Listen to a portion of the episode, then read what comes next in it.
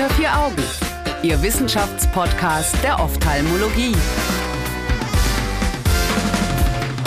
Herzlich willkommen zu Unter vier Augen, dem Ophthalmo-Podcast. Mein Name ist Annika Licht und ich bin Medizinstudierende im praktischen Jahr. Schön, dass Sie wieder dabei sind. Heute starten wir nämlich in einen neuen Themenmonat. In den nächsten vier Folgen sprechen wir über refraktive Chirurgie. Gesponsert wird dieser Monat von CIMA Deutschland. Vielen Dank dafür. Und unser Experte dabei ist Herr Professor Dirisammer. Der ist refraktiver Chirurg und arbeitet oberärztlich gleichzeitig in Linz, München und ähm, wo noch überall? Graz und Wels, aber hauptsächlich Linz und München. Ach du meine Güte. Ach du meine Güte. Ja, danke, dass Sie dazwischen noch die Zeit für diesen Podcast hier finden und uns als Experte Rede und Antwort stehen. Dabei starten wir mit einer Studie von Chanit Al, die 2018 erschienen ist und die Hornhauttomographie mit einem neuen kombinierten tomografisch-biomechanischen Index bei subklinischem Keratokonus vergleichen möchte. Herr Professor Dirisamer, wir sprechen ja in diesem Monat, wie angekündigt, eigentlich über refraktive Chirurgie. Wieso denn dann jetzt verwirrenderweise mit einer Keratokonus-Studie starten? Ja, also erstmal auch von meiner Seite äh, hallo und vielen lieben Dank für nette Einladung. Ja, die Einstiegsfrage, wieso ist der Keratokonus für die refraktive Chirurgie so wichtig? Es geht hier bei der keratorefraktiven Chirurgie ja darum, dass wir an der Hornhaut Gewebe entfernen in aller Regel und somit muss davon ausgegangen werden, dass die Hornhaut absolut gesund ist und keine strukturellen Schwächen und Formveränderungen präoperativ aufweist. Mhm. Und der Keratokonus ist diesbezüglich unter Anführungszeichen die gefürchtetste Veränderung, die man in der äh, refraktiven Chirurgie ausschließen muss, Oha. weil es hier zu folgenschweren Ektasien danach kommen kann. Können Sie das ein bisschen genauer beschreiben? Was passiert, wenn wir da jetzt so einen Eingriff machen und das ein Keratokonus war, der da trotzdem bestand vorher? Ja, genau. Also es kann im schlimmsten Fall eben zu einer angesprochenen Ektasie kommen. Eine Ektasie bedeutet eine unregelmäßige Auswölbung der Hornhaut die zu einem mhm. irregulären Astigmatismus führt und okay. im schlimmsten Fall das Ganze natürlich auch noch progressiv ist, also mit einer Verschlechterung über die Zeit einhergeht und das dann entweder therapiert werden muss mittels Crosslinking und oder eben mit harten Kontaktlinsen, formstabilen Kontaktlinsen dann die Sehkraft korrigiert wird. Okay, das sind ja echt ordentliche Folgen. Wie oft passiert das denn so in der klinischen Praxis? Gott sei Dank extrem selten. Ecstasy ist okay. mittlerweile sehr, sehr stark zurückgegangen ist sicher der Erfahrung, die man mit der refraktiven Chirurgie in den letzten Jahrzehnten gewonnen hat, mhm. darauf zurückzuführen, aber auch auf die diagnostischen Mittel, die wir mittlerweile zur Verfügung haben. Und das schließt jetzt ein bisschen den Bogen zu dieser Studie. Genau, Und, perfekt. Genau. In dieser Studie haben die Autoren eben versucht, einen Unterschied oder einen neuen Parameter herauszuarbeiten, wo wir noch sensibler Keratokonus-Veränderungen feststellen können und zwar geht es gar nicht um das klassische Bild des Keratokonus, sondern eher mehr um diesen subklinischen Keratokonus, der sozusagen eher schwer zu erkennen ist. Und den man quasi ausschließen möchte, bevor man refraktiv chirurgisch am Auge rumoperiert. Unbedingt, weil es gibt ja, man darf ja auch nicht vergessen, es gibt ja auch bei gesunden Hornhäuten trotzdem Ektasien. Das heißt, es kann trotzdem zu einer Ektasie kommen. Die Wahrscheinlichkeit bei einem präoperativ bereits schwachen, bei einer schwachen Hornhaut ist natürlich deutlich höher. Und das will man ja. natürlich ausschließen. Ja. Okay, dann gehen wir doch direkt mal auf diese Studie ein. Die Forscher haben ja hier so einen tomografischen, biomechanischen Kombinationsindex noch mit reingenommen und den mit so einem bekannten Verfahren verglichen. Können Sie uns die beiden Verfahren vielleicht mal ein bisschen erläutern? Man redet sehr oft vom Goldstandard. Goldstandard ist im Endeffekt die Tomographie geworden. Das bedeutet mhm. eine Bildgebungsart, wo wir im Vergleich zur klassischen Placido-basierten Topographie auch die Rückfläche der Hornhaut mit einbeziehen können, die ja bekanntlich sehr, sehr wichtig ist für die Frühdiagnostik von ektatischen Hornhauterkrankungen. Und somit hat sich ja. die Tomographie zu einem Goldstandard für das präoperative Screening entwickelt. Hier gibt es sehr, sehr viele Parameter, die man hier heranziehen kann, unter anderem gibt es dann auch Parameter, die mit großen Datenbanken abgeglichen werden und so die Wahrscheinlichkeit relativ einfach nach Ampelsystemen herauszufinden, ob ein Patient sozusagen ein Risiko hat, eine Ektasie zu entwickeln oder ob er einen subklinischen Keratokonus hat oder nicht. Und das hat sich über die letzten Jahre, fast Jahrzehnte durchgesetzt. Mhm. Zusätzlich hat man eben zu diesem Verfahren jetzt noch dynamische Werte mit reingenommen. Das heißt, Sie kennen vielleicht diese Luftstoßmessung beim Augenarzt, wo man den Augeninnendruck feststellen kann. Die ist immer, ja, super ich wollte gerade sagen, extrem beliebt bei den Patienten.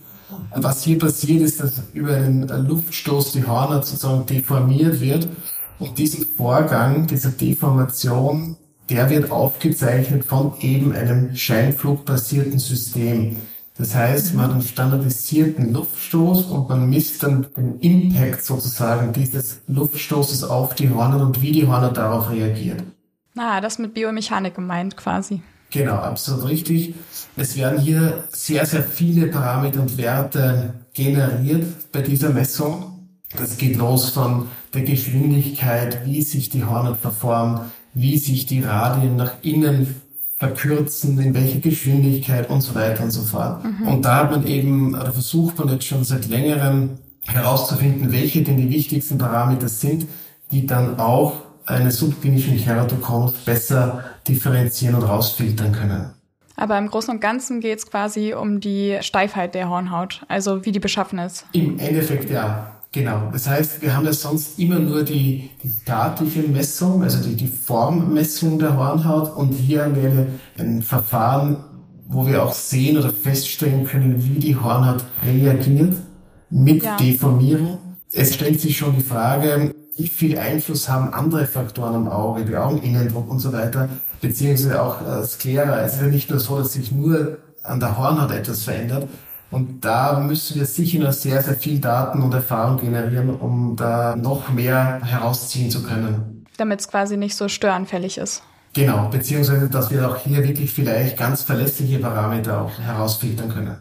Aber warum reicht denn dieses alte Verfahren, was man hat, nicht? Was ja schon so schön Goldstandard geworden ist. Ja, Gott sei Dank geht die Wissenschaft und Technik und Diagnostik ja weiter. Mm. Es haben Studien gezeigt, dass selbst mit der Pentacam, so ist der Goldstandard eigentlich also das Hauptgerät, das mit dieser Scheinflugtechnologie arbeitet. Es gibt aber auch andere Hersteller, keine finanziellen Interessen meinerseits. Hat trotzdem Studien gegeben, die gezeigt haben, dass circa 10% von subklinischen Keratokonhornhäuten sozusagen nicht detektiert worden sind. Mhm. Auch in dieser Studie, um das schon mal kurz vorwegzunehmen, scheint ja auch die Kombination besser abzuschneiden, mhm. als nur rein die statische bildgebende Aufnahme. Okay. Dann kommen wir mal zur Studie an sich. Wie sind Janet Aldener methodisch vorgegangen, um dem nachzugehen? Ja, es ist an sich eine recht sauber gemachte Studie. Es ist eine Querschnittsstudie, es ist im Prinzip eine Beobachtungsstudie. Und sie haben je ein Auge von einem subklinischen Keratokonus-Patienten aus dieser Kohorte genommen und ein Auge einer altersgematchten Kontrollgruppe. Mhm. Und die Krux liegt ja eigentlich in der Definition. Es gibt keine klare Definition, was ist ein Keratokonus, was ist ein subklinischer Keratokonus und was ist ein Formfrust-Keratokonus. Man hat sich einmal ja. vor circa zehn Jahren versucht hinzusetzen und einen globalen Konsensus zu finden. Also haben sich ja die Peers und Experten zusammengesetzt und versucht, es zu definieren. Es ist eine Definition dabei rausgekommen, die meines Erachtens aber nicht wirklich praktisch ist. Es sind halt mehrere Parameter notwendig, um das mhm. zu definieren. Und an der Studie ist man eben da so vorgegangen, dass man den subklinischen Keratokonus so definiert hat, dass es entweder das unauffällige Partnerauge von einem Keratokonus auf dem anderen Auge ist oder nimmt, okay. oder eine sogenannte suspekte auffällige Topographie, die aber noch nicht die ausreichenden Parameter für einen Keratokonus erfüllt. Sozusagen Und das als ja. Grenzfall, wenn man so will. Ja. Okay, und das erste Kriterium, was Sie genannt haben, das Partnerauge quasi, das gilt, weil die sowieso irgendwann Keratokonus kriegen, oder wie? Auch hier wird sehr viel diskutiert in der Fachwelt. Wenn man streng nimmt und hier von Dystrophien ausgeht, dann müsste es eigentlich gleichzeitig auftreten. Ja, es gibt halt unterschiedliche Meinungen. Manche sagen, es gibt einseitigen Keratokonus, andere sagen, nein, gibt es nicht. Wir sind nur noch nicht fähig, dass wir ihn auch sozusagen schon erkennen. Äh, okay. Also es ist sozusagen asymmetrisch auftretender Keratokonus, also da gibt es auch noch keine klare Meinung und kein klares Statement. Okay, und da haben die sich, ich glaube, 23 Augen waren das, ne, angeguckt. Genau, sie haben 23 Augen mit subklinischen Keratokonus und 37 Normalaugen miteinander verglichen und haben eben dabei signifikante Unterschiede festgestellt. Man hat auf der einen Seite signifikante Unterschiede mit reinen Scheinflugtechnologie, also nur die Pentacam-Werte. Auch hier hat man mhm. viele Werte gefunden, die hier sozusagen angeschlagen haben und Unterschiede festgestellt haben. Und man Ja. hat aber auch mit diesem Corvis, so heißt dieses äh, Gerät, das sozusagen diese dynamische Messung machen kann, da haben wir auch sehr viele Parameter gefunden, die hier angeschlagen haben. Die wichtigsten und selektivsten jeweils war die sogenannte Belin-Ambrosio-Analyse in der Pentacam und das TBI beim Corvis. Und das TBI, das ist sozusagen so ein bisschen die Kombination aus dynamischen Werten und statischen Scheinflugwerten. Okay. Was das zwar genau ist, also außer dass es äh, Tomographic Biomechanical Index heißt, findet man nicht wirklich heraus. Also das ist sozusagen von der Firma selbst festgelegt. Welche Werte da genau mit reinfließen, wissen wir nicht. Da ist zumindest außerhalb meiner Fähigkeit gewesen, herauszufinden. Auch außerhalb meiner. Sehr gut. Und es hatte einen Vorgänger-Index hat es ja schon gegeben, also dieser CBI, das ist der Corvis Biomechanical Index, Ja. der sozusagen nur biomechanische Parameter inkludiert hat. Und der TBI hat sozusagen eine Kombination. Es sollte ein einfaches Tool sein, wo man relativ rasch feststellen kann, ob eben eine suspekte Hornhaut vorliegt oder eben nicht. Und dabei hat das Kombinations, also Sie haben das ja gerade schon gesagt, die Kombinationsmethode hat besser abgeschnitten. Genau, man muss mal sagen, dass sowohl diese Belin-Ambrosio-Analyse in der Pentacam auch sehr sensibel die äh, subklinischen Keratokonusfälle herausdetektiert hat. Ja. Genauso wie TBI, aber im direkten Vergleich ist wohl sogar TBI noch sensibler als die Belin-Ambrosio-Analyse. Das hat man mit statistischen Analysen sozusagen errechnet. Im Endeffekt, glaube ich, kann man sagen, dass es wahrscheinlich doch einen gewissen Mehrwert bringen kann. Ah, okay. Aber meines Erachtens ist hier noch relativ wenig Wissen da, was wir denn hier eigentlich wirklich messen und ob das denn auch wirklich auf alle immer zutrifft. Ja. Okay. Also erstmal Datenbank aufbauen lassen Genau. und über viele Jahre messen lassen und dann Genau. kann man nochmal drüber reden, ob das eine das andere ablösen kann. So ist ja auch die Belin-Ambrosio-Darstellung äh, ja auch entstanden letztlich. Ja. Ah, okay. Dann kommen wir so ein bisschen zur klinischen Relevanz der Studie. Wie ist das denn? Sollte das Verfahren oder sollte eins dieser Verfahren dann jetzt irgendwann als Screening vor so einer refraktiven Chirurgie angewandt werden? Ich kann es Ihnen halt aus dem refraktiven Alltag sagen. Es gibt sehr oft Messungen mit modernen Geräten, wo Aufnahmen rauskommen, die etwas auffällig sind oder zumindest nicht 100% normal erscheinen. Und hier ist es immer sehr wichtig, wenn man noch weitere Tools zur Verfügung hat, um sozusagen diese Hornhaut noch einmal durch eine Analyse durchlaufen zu lassen, ob denn diese Analyse dann auch suspekt ist. Und Ja. da gibt es mehrere Möglichkeiten. Eine davon ist eben die Möglichkeit mit biodynamischen Messung, aber es gibt zum Beispiel auch die Epitheldickenmessung ist auch so eine Messung, die mittlerweile auch sehr wichtig in der Differenzierung ist. Und wenn wir diese Untersuchungen alle kombinieren können, erhöht es natürlich die Sicherheit. Es gibt, wie ich immer sage, in der Medizin nie 0 und nie 100 Prozent. Aber in, dem Fall sollten wir uns natürlich schon daran annähern, weil es hier um die Behandlung von gesunden Augen geht. Genau, das stimmt. Und apropos Behandlung von gesunden Augen, was wäre denn, wenn man jetzt so einen Keratokonus im Frühstadium feststellen würde, vielleicht so als kleine Schlussfrage, sollte man den dann behandeln? Das kommt ganz darauf an. Also ich würde es mal ganz klar vom Alter abhängig machen. Also wenn jemand zu einer reflektiven Ja. Voruntersuchung kommt, sollte er in der Regel über 18 Jahre alt sein.